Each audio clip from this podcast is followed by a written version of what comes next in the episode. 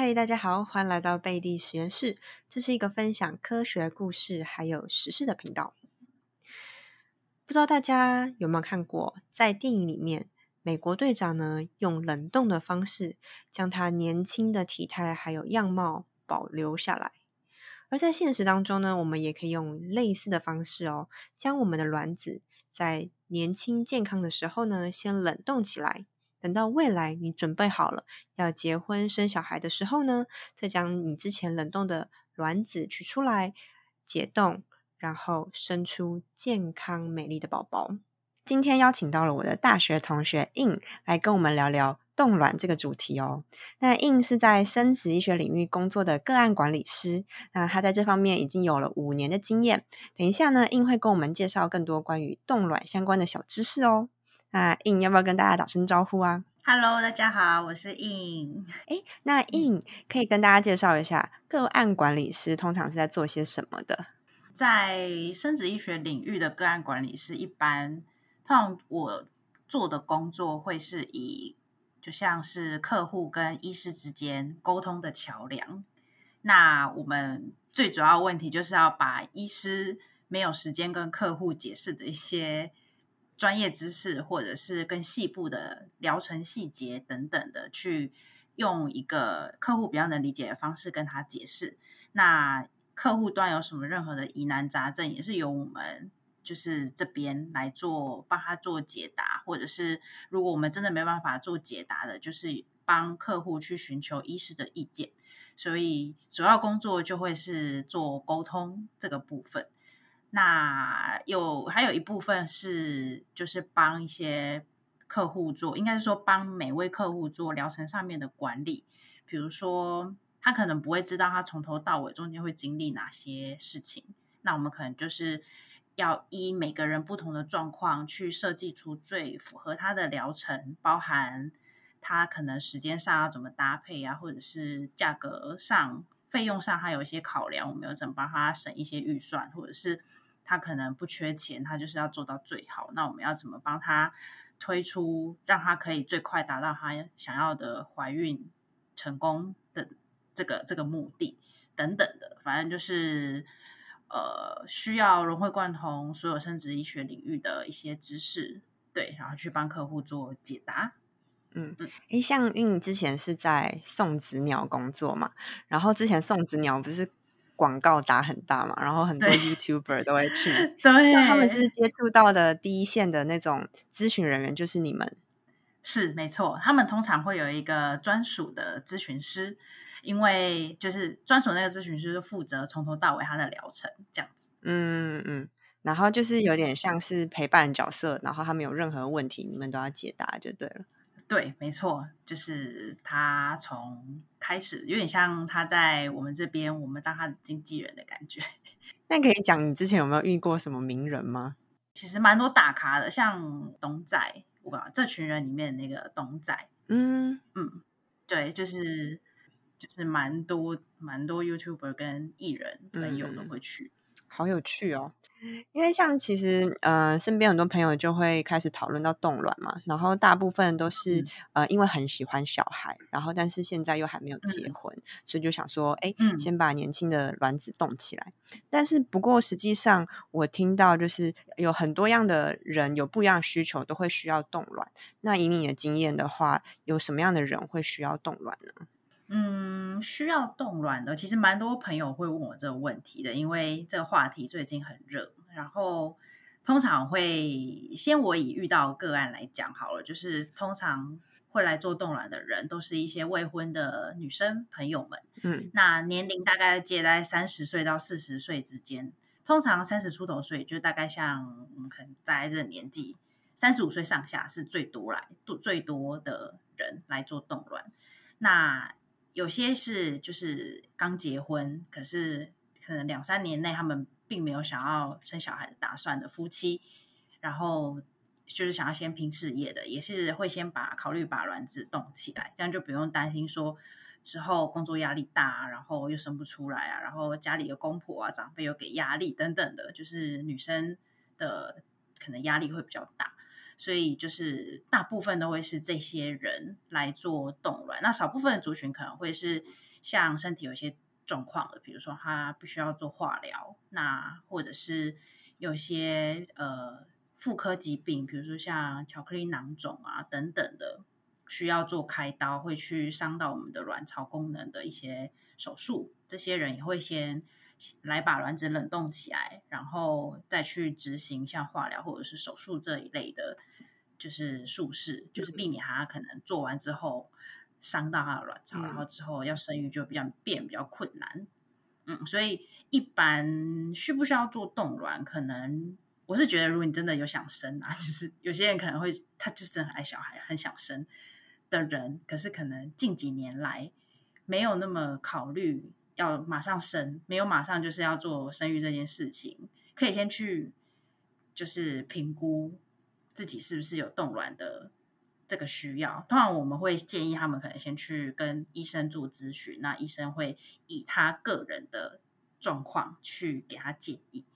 对，那如果对，所以如果有想生，我觉得都是可以进一步了解冻卵这个议题，再决定到底要不要动。嗯嗯，至少先了解这样子。嗯嗯，你刚刚有提到，就是说三十五大部分是三十五岁左右的女性，那其实有没有比较适合冻卵的年纪呢？就是几岁到几岁之间？有比较冻卵适合冻卵年纪，通常我们三十到三十七岁，一般啦，我在做咨询师的时候，通常是介在这个年龄的人，我们是觉得最适合冻卵的。那可能会这样讲，是因为可能三十七岁以上的卵子，可能冷冻之后再解冻的存活率，可能就来的比较没有那么好，所以可能呃之后要在解冻拿来使用的时候，可能投资报酬率就相对低一点。不过也不是说每个人都这样子，就也是统计下来的数据是这样显示。那太年轻冻卵其实也不适合，可能二五二六或二四二五这种。很小、很年纪很轻的，可能也没有到要去冻卵的必要，就是嗯，那个时机点 就是还可以自然尝试怀孕啊等等的。只是到过了三十岁以后，你真的没有马上要准备怀孕，可以考虑做冻卵。所以，一般我们会建议可能三十到三十七。哎，所以有那种比较年轻的要去冻卵吗？比如说二十几岁的？哦，有啊，通常二十几岁来的。都是有一些状况的，可能因为二十几岁我没遇过卵巢早衰的，就是可能二十几岁很年轻哦，她就已经停经的这种状，这种这种女生，对她就真的必须要先把她仅存的卵子 先存下来，对，所以还是还是有很年轻的人来动。哎，像我有看过一些 YouTuber，他介绍他们冻卵的过程啊，感觉就是很复杂，然后又很久。那你可以稍微跟我们简单介绍一下，就是说冻卵之前要先做什么准备吗？然后之后开始疗程大概会需要历时多久的时间？好。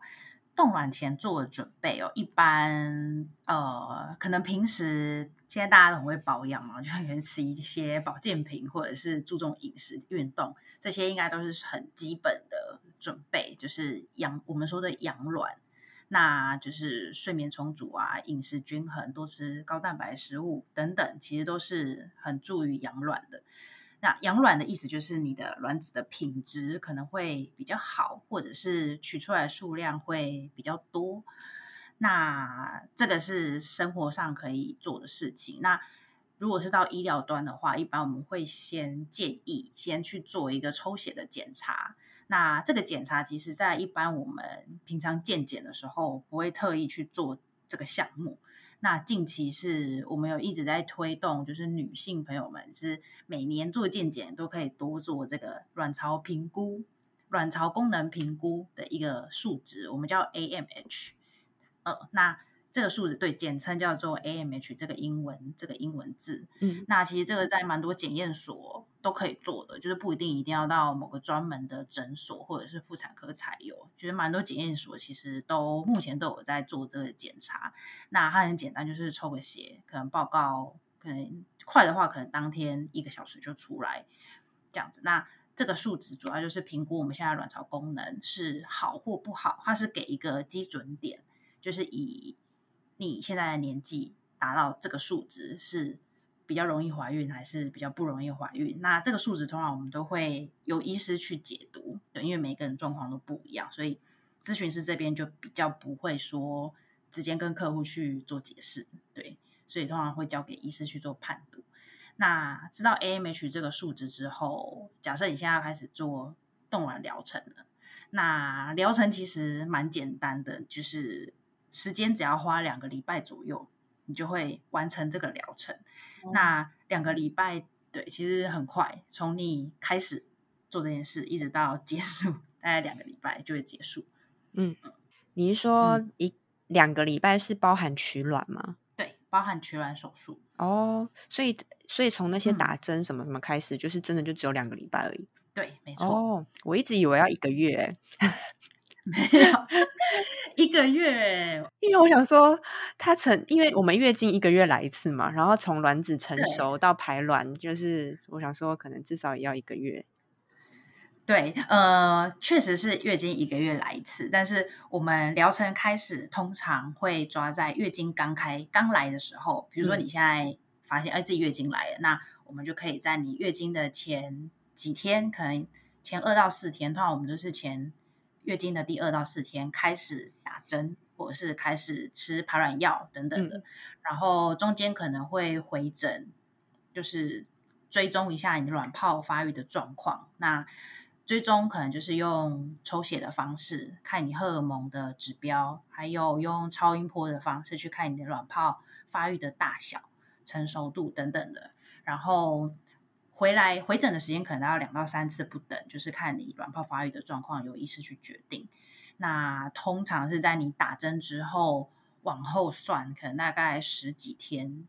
通常是十天呐，就是可以做取卵手术。嗯，那因为每个人卵泡发育的速率不一定啊，有些人长比较快，有些人长比较慢，所以我们通常抓两个礼拜左右的这个这个 range。嗯嗯，哦，嗯，因为我之前哦。其实我一直也有在考虑，就是要冻卵这件事情。然后我就一直想说啊，我下个要出国，那先不要好了，因为要要用很久。然后想说，嗯，我什么时候才 才会工作比较不忙，或者是什么时候才没有出国的时候再来用？然后一直一直拖，一直拖，一直拖。原来只要两个礼拜。对，而且你两个礼拜其实中间就回诊的时候需要，而且回诊现在也可以晚上，就不一定要到请假。他们真的要请假，就走取卵手术那一天需要请假，其他时间其实你可以正常上班、正常作息，不太会有影响。好，那你刚刚有提到就是卵子的品质啊，那比较好奇的是，就是我们现在就可以知道我们卵子的品质吗？嗯，品质的话，简呃，老实说，要等到你真的用了它，你才会知道它真正品质的好坏。可是我们可以大概预估的是。用年龄去分它的品质，对年龄当然越轻，它品质就会越好嘛。那年龄越高，它品质可能就越不好。那品质的差异就在于它第一个就会影响到它之后解冻之后存活率高低。就可能呃，你今天三十岁冻十颗卵子之后解冻来用，可能十颗都会存活，你都可以用到它。那可能今天四十岁的人冻十颗卵子，你之后解冻可能只剩下五成，可能只剩下五颗可以用，另外五颗可能都哎没有办法，可能就是死掉，我没办法再进行受精，对，所以差别会是在这里。嗯，哇，那这样子如果只剩一半，然后又还要受精，然后可能又受精失败，然后就可能就对，就都浪费了，就都没有。对对对对对，就是可能后来最后都什么都没有，这是有可能。哦，才有才会说越年轻冻卵会越好，这样。嗯嗯，所以我可以这样说，就是 AMH 就是在评估那个呃卵巢，哎，也不是卵巢，子宫的状态是吗？AMH 哎，不是卵，不是子宫，是卵巢。嗯，就是因为我们卵子是从卵巢里面出来的嘛，子宫是受孕的地方。嗯嗯，所以 AMH 是可以评估我们现在卵巢可以产出卵子的数量。就是量，卵子的量，然后年龄是卵子的值，嗯，值跟量，就是可以大概这样子去做区别，嗯嗯，所以 AMH 可能比较差，它一次排出的卵可能就比较少，少，对，没错，没错，没错。那，嗯，哎，像您，你之前是在那个送子鸟嘛，嗯然后大家可能比较嗯常听到的，呃，取卵的地方就是送子鸟。那但是实际上，是不是还有很多地嗯方都可以去？然后，对呃，像这种，比如说在医院里啊，或者是像是生殖中心，他们彼此之间的嗯服务上的差别，或者是价格，会不会有很巨大的落差呢？呃，价格的话，落差我觉得其实已经没有到可能像之前落差那么大，因为现在台湾蛮多地方都已经开始有在做冻卵的这件事情，嗯就是从一般的诊所到大医院的生殖部门，其实都已经有在做，所以价钱基本上以冻卵来讲啊，可能平均每一家都落在十万块上下，就是以一整个疗程。你做完一次的疗程，那当然有些人可能不止做一次，他可能要做两次、三次，一直去取他的卵，因为他卵子可能比较少，所以他可能要取好几次去收集到他要的卵子卵子数量。嗯所以我们就是先以一次来讲，一次可能从你所有的针剂啊、药物啊、回诊的花费啊，到取卵手术的手术费用，还有冷冻卵子的冷冻费，加起来可能大概都是相差在十万上下，不嗯会差太多。对，嗯那如果是说到就是每个人的服务或者是专业度，专业度来讲，当然不能去 评判各家的专业度，因为每一家做法都不一样。那服务上的话，可能诊所端比较走就是服务性质的，就是呃，可能你会得到比较多温度，应该是这样讲，嗯嗯嗯就是可能不会只是去哦，你你去你就觉得你是病人，那你去医院你就是觉得你就你就是被当病人这样对待，你就是一样要就是呃等很久啊，或者是就是像你去大医院看诊那样子。所以医院端跟诊所端可能感受上会有一些差别在这边。那另外一个就是实验室端，就是其实实验室可能设备跟呃我们所谓的胚胎师专业度也会有点不一样。那呃有些人的说法啦，会是说医院因为它是一个很大的医疗体系嘛，它可能下面有分很多的部门，不是只有生殖部门，还有一堆有的没的，就是很多科。那医院的预算可能是有限的，它没有办法全力投注的预算在你的生殖部门上面，所以可能在精进设备上面等等的可能会有一些限制。那可能在诊所端，因为它就是专门做生殖这一块，所以他可以花费比较多的经费或者是心力在他的设备精进上面，或者是各个人员的训练上面，嗯所以可能差别会是在这边。哎，那好奇，如果我在这边取卵的话，是不是就要在嗯原本的地方做后续的试管或者是受精的动作？哦，不用不用，有些人哦可能在 A 地方冻卵了。嗯那他可能五年后他搬到另外一个地方，嗯或许啊，或者是他听别人讲哦，他好像哪哪边比较好，他是可以把卵子在全台湾合法的生殖院所做转移的，哦，都可以做。嗯，哦嗯，是可以转移，那他想如嗯果想要出国做也可以吗？可以啊，就是送出国花，对，送出国，就是花费会嗯比较高。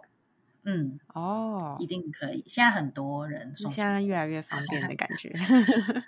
对啊，就是都可以做得到。嗯嗯，嗯，好。嗯那嗯所以我们取完卵以后啊，是不是就像那个我们以前在做嗯生物实验的时候，就把它放到冰箱，或者是什么负八十或怎样，就把它冻起来，是这样吗？真的是这样吗？对，呃，它也是放到冰箱，可是它不是冰箱，它是液态氮桶，嗯，就是液态氮就是会冒烟的那种嘛。哈液态氮温度是零下一百九十六度 C 的液态氮里面。嗯那它跟冰箱不同的地方是，一般的冰箱冷冻是慢速冷冻，所以你看很多冰箱冰进去冷冻库都会结晶，会有那种冰晶。但生殖细胞不行，如果有这些冰晶产生，基本上它就是会被伤害到，没有嗯办法在里面 冻存。那液态氮那么低温是急速冷冻，所以你一放进去，基本上它马上就是出，就是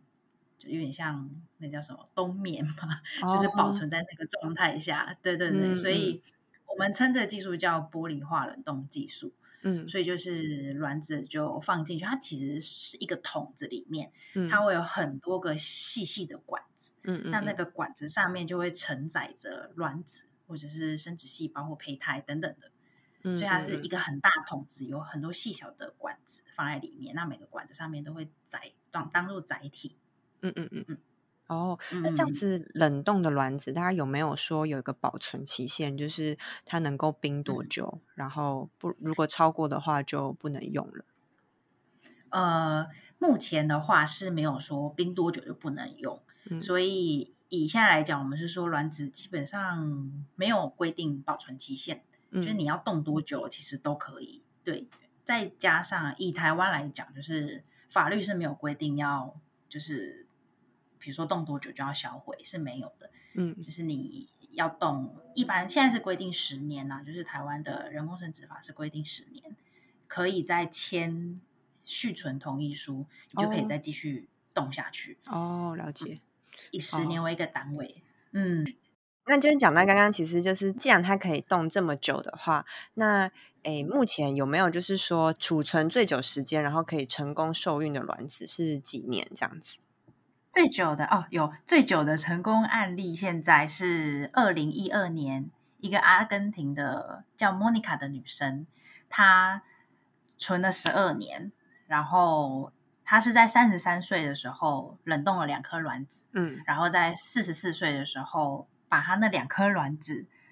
已经冻了十二年的卵子解冻，然后去成功生下一对双胞胎的女儿，这是目前嗯，这是世界上最久的一个案例。哦，哎，十二嗯年哎，然后四十四岁，其实是真的蛮久的。四十四岁，对对啊，年纪其实也蛮大的，还可以成功受孕。对，而且很很厉害，两颗都成功，我觉得嗯很厉害。对，真的蛮难得的。那所以，嗯，台湾现在应该也蛮多人有冻卵了，但是呃，大家应该会很好奇说，就是冻卵这个应该是近几年才有的，那是不是真的有人成功就是使用解冻的卵子，然后有受孕的吗？哦，有啊，其实蛮多，已经是呃，可能因为我遇到个案啦，其实蛮多都是已经有可能他还没结婚前就已经来冷冻了，然后可能过了几年，他跟他另外一半结婚，然后来解冻他之前冷冻的卵子做试管。嗯，然后来怀孕。嗯，不过蛮多我遇过的，可能都是先结婚，事先自然尝试，可能自己试试看有没有办法怀孕。嗯。那可能有些有可能，哎，自己试生了第一胎、第二胎都有成功，可是可能生第三胎的时候，就好像过了好久都没有第都没有消息，所以他嗯。可能第三胎就会选择来解冻他之前的卵子，然哦。后来来做第三胎、第四胎这样子。哦，天哪，生好多哦，对啊，我很难想象 第三胎、第四胎，很多好。爱小孩的。对啊，好。嗯所以你刚刚有提到，就是其实这个疗程，呃，就是两个礼拜，然后在前面会嗯打很多的针，因为要促进它排卵。那这样子可能嗯就会有人想说，诶，我打了那么多针，是不是会呃伤身，或者是对未来有什么嗯健康上的疑虑吗？嗯，基本上是不会的，就是因为我们打进去的针啊，它其实是一种荷尔蒙，呃，简单你可以把它想象成是一种荷尔蒙，想象成是身体里面要让要让卵子发育的荷尔蒙。那一般打排卵针，它其实就是要让你体内一些呃可能会萎缩掉的卵子发育成熟。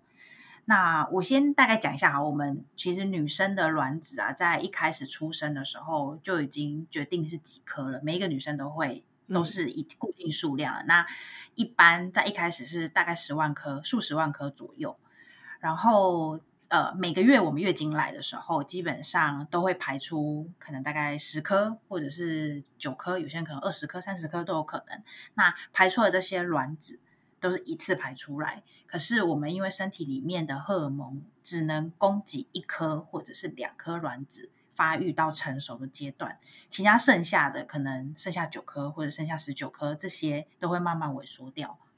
嗯嗯，所以基本上我们的打排卵针目的就是把这些会萎缩掉的卵子把它救回来，就是让它全部都可以发育变成熟的卵子都长大，嗯然后在取卵手术的当天一起全部把它取出来。对，所以基本上这些药物是在你取完卵之后，一般可能大概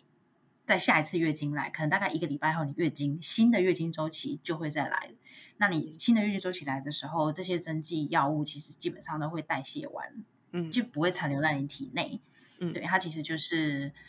呃，并不会让你有可能有些人会觉得，哎，会不会提早更年期呀、或者是我的卵子会不会提早用完啊，等等的，其实都不会有这种伤身的状况。嗯那有一个比较需要注意的，可能就是有些人体质可能是打完排卵针、取完卵之后，会有一个叫做我们称它叫做卵巢过度刺激症候群，这是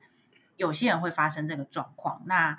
呃，它的临床症状就是可能你肚子取完卵之后，肚子会很大，还是很胀。有些人可能严重的是会有腹水，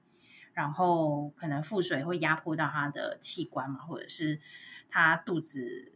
鼓起来没办法平躺，然后会很嗯痛，或者是呼吸哦困难、手脚酸麻等等的就一些，这这就是我们说的卵巢过度刺激症候群。嗯那这个也是暂时性的而已，因为它这些是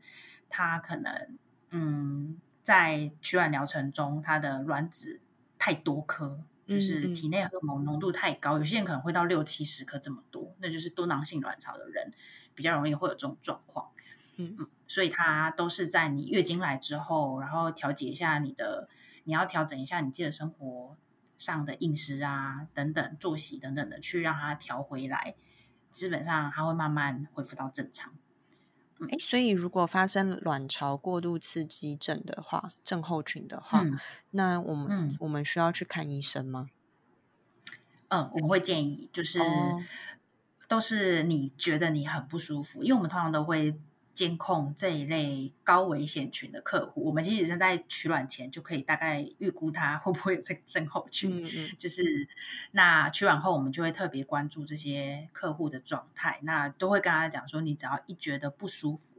就是几个症状，就是你肚子很胀、很痛，或者是你喝很多水，可是尿量还是很少，或者是你手脚酸麻等等的状况，你就是直接回诊，请医师帮你把腹水抽掉，或者是帮你打哦点滴，哦嗯，让你解缓解那个症状。嗯，嗯嗯，所以其实有这种可能会有这种后遗症的，嗯、客户他其实在术前你们就可以稍微评估，然后大家其实就可以稍微注意一下就对了。对对对对，没错。哦，了嗯解。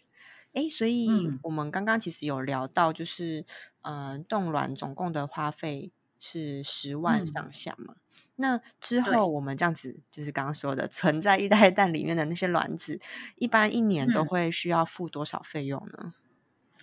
一年嘛，呃，通常呃，大概的每一家院所平均下来都是八千到一万块不等。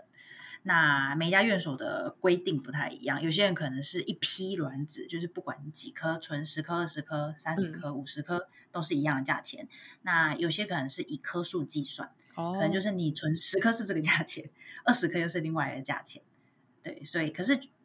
加起来同样都是八千到一万，不会相差太多。原因是因为现在竞争很激烈，哦，所以如果你比别人贵很多，基本上客户会去比较说，哎呦，那为什么每年他缴的比较多，你这家缴比较少？对嗯他都会因为这样子，所以大家基本上价格都会不会差太多。哎，所以一次取的卵大概会是八到十颗吗？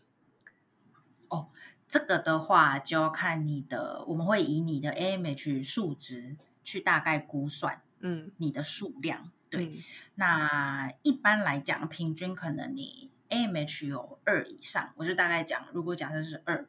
二是一个基准点，那你二往上，二以上，基本上你一个一次的疗程取出来十颗以上是没有问题的。哦，对，那每个人的状况也不太一定，就是可能有二，可是他这个月可能身体状况比较差，或者是熬嗯夜等等，有可能可能十颗以下也是有，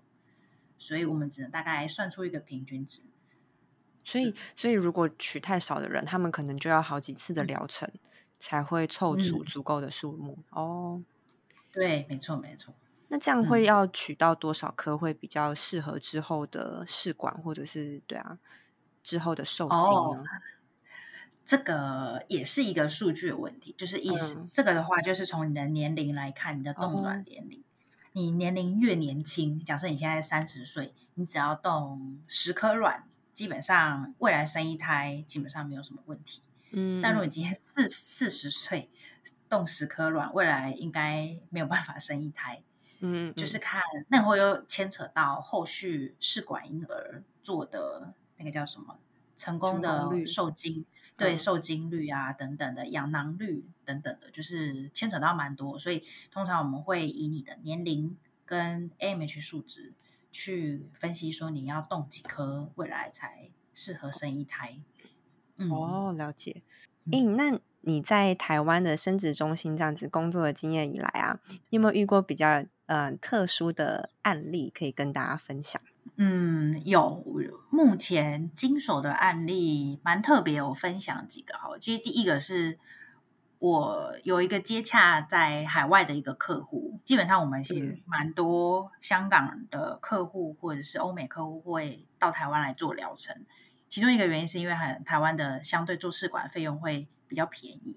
有时候蛮是会愿意飞过来台湾做。对，以香港来讲，可能同样的价格，在香港大概四五倍的，就是倍数。对，所以他们宁可飞一趟过来，都还比在那边做还要划算。嗯嗯嗯。所以就是说到有一个香港客户，他一开始来冻卵的时候，其实他已经是结婚的关系。那他会冻卵的原因，是因为他的先生在做化疗，所以没办法做胚胎。那他们就是先生呃太太的年纪也比较大，所以他就是每次飞过来就是取一两颗卵子，取一两颗卵子啊，就是慢慢这样收集。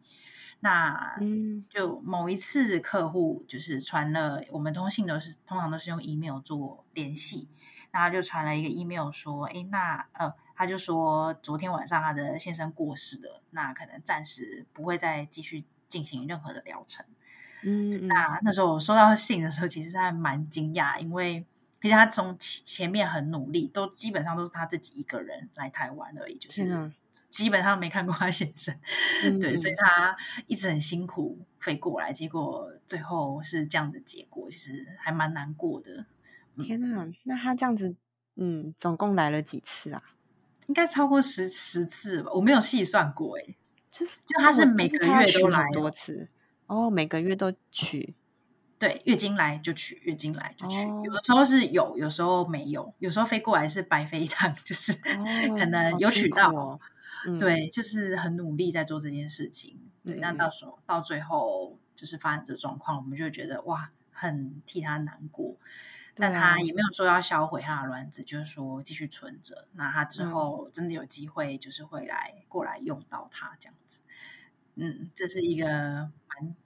特别的案例。嗯嗯嗯，这还蛮令人难过的。对，然后还有另外一个是，他们是呃女生女女的 couple，就是他们是同嗯女女同志。对，那他们因为现在台湾呃。同性婚姻是还是没有办法做试管这个疗程，所以蛮多现在很多的同性恋者，他们想要有小孩，不管是女生女女女 couple 或者是男男 couple，他们都必须要到国外去做这件事情。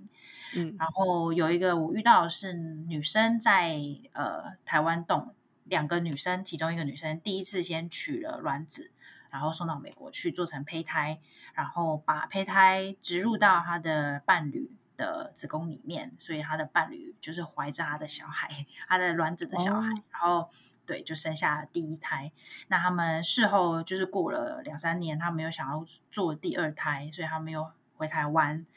然后那个时候他们是两个人都有做取卵，所以两个人取的卵子就一起又再送到美国去做成胚胎。然后胚胎最后又植入到另外一个女生的子宫里面，所以就是再生下第二胎。嗯嗯，所以他们就这样子轮流吗？轮流两个人怀孕？哦，然后都是用比对方的卵子？对，都是用对方的卵子。哦，好有趣哦。对，所以是可以这样子用对方的卵子怀孕的，是可以的，在美国是可以做的。嗯嗯。对，这个也是我觉得蛮特别的一个一个，他们也很厉害。我是觉得他们有办法这样去想，怎么样让自己 想要公平一点，对对，比较公平一点去做这个疗程。嗯，哦，了解。这个我也觉得蛮特别的。嗯嗯嗯，哇，真的还蛮。那这个产领域工作真的是会遇到很多很不一样的家庭，对不对？对，真的很多很不一样的家庭。但我们当然有遇过一些可能，嗯，我我现在应该是可以讲，不会很不会特别去提的，有些比较特别，可能就是不是好的，就是 可能是有一个女生，哎，她她可能来冻卵，可是你来的时候你就看得出来，可能她。不是他的老婆，可能是小三 之类的。嗯，真的。对，然后就陪他陪他来这样子。对他陪他的小就是小老婆，就是应该是没有结婚啊，就来冻卵。然后因为他们是算蛮有钱的吧，就是要把他小老婆的卵子送到国外去，然后可能用他的精子哦去国外做成胚胎，然后帮他生下小孩。对，因为他们也没有结婚嘛，对不对？对，他们没有结婚，所以不能在台湾做这件事情，所以只能用这样的方式 去国外做另外一个小孩。哎，所以你们遇到这种事情，你们就嗯，就看到哎没有结婚，然后就就也不会多问什么，就按照流程这样继续做下去，是吗？对对对对，就是他们在台湾没有犯法，我们就不会特别去。管他，对，因为他是说到国外，到国外怎么样都可以，嗯嗯，对，所以就不会 特别掀开这个台面，嗯嗯，但是心底可能大概就猜到了这样子，对对，没错。那最后一个问题哦，就是如果我们今天动了卵啊，但是一直都没有用到，那是不是之后可以把没有用的卵子捐给别人呢？哦。基本上是不行的，在台湾啊，我只是说在台湾是不行的，因为台湾的人工生殖法规定很严格，就是捐卵的人，你的年龄必须在二十岁以上，然后四十岁以下这个区间的年龄才有办法做捐赠。那在捐赠之前，一定要先由呃合法的生殖中心去帮你做。各个方面的评估，包含的身心理的状态，不能有家族性的遗传疾病、传染性疾病等等的健康女性才可以做捐卵。那当然还会有一些抽血的相关检查项目很多，那那些项目的基本上标准都是蛮高的，有些甚至会高于一般的水平，就是为了要把关我们捐出来卵子品质是好的。对，所以这些卵子如果你在还没做这些评估前就已经动起来了，之之后要再捐是没有办法，除非你就是 先做完这些评估，你又再去动了第二次，这一批卵才有办法捐出去。嗯，就是一开始就要想好，确定说要捐，然后就去做评估。对对对对，哦，了解。好。好，那今天很高兴邀请到 In 来跟我们分享这么多关于冻卵知识哦。我觉得聊完以后，我就觉得我好像应该赶快去预约了。如果有需要冻卵的朋友们，那也可以做一些初步的评估，或者是赶快去量一下你的 AMH 值是多少哦。那如果喜欢嗯这个频道的话，记得去 Apple Podcast 给我五颗星。那我们就下次见喽，拜拜。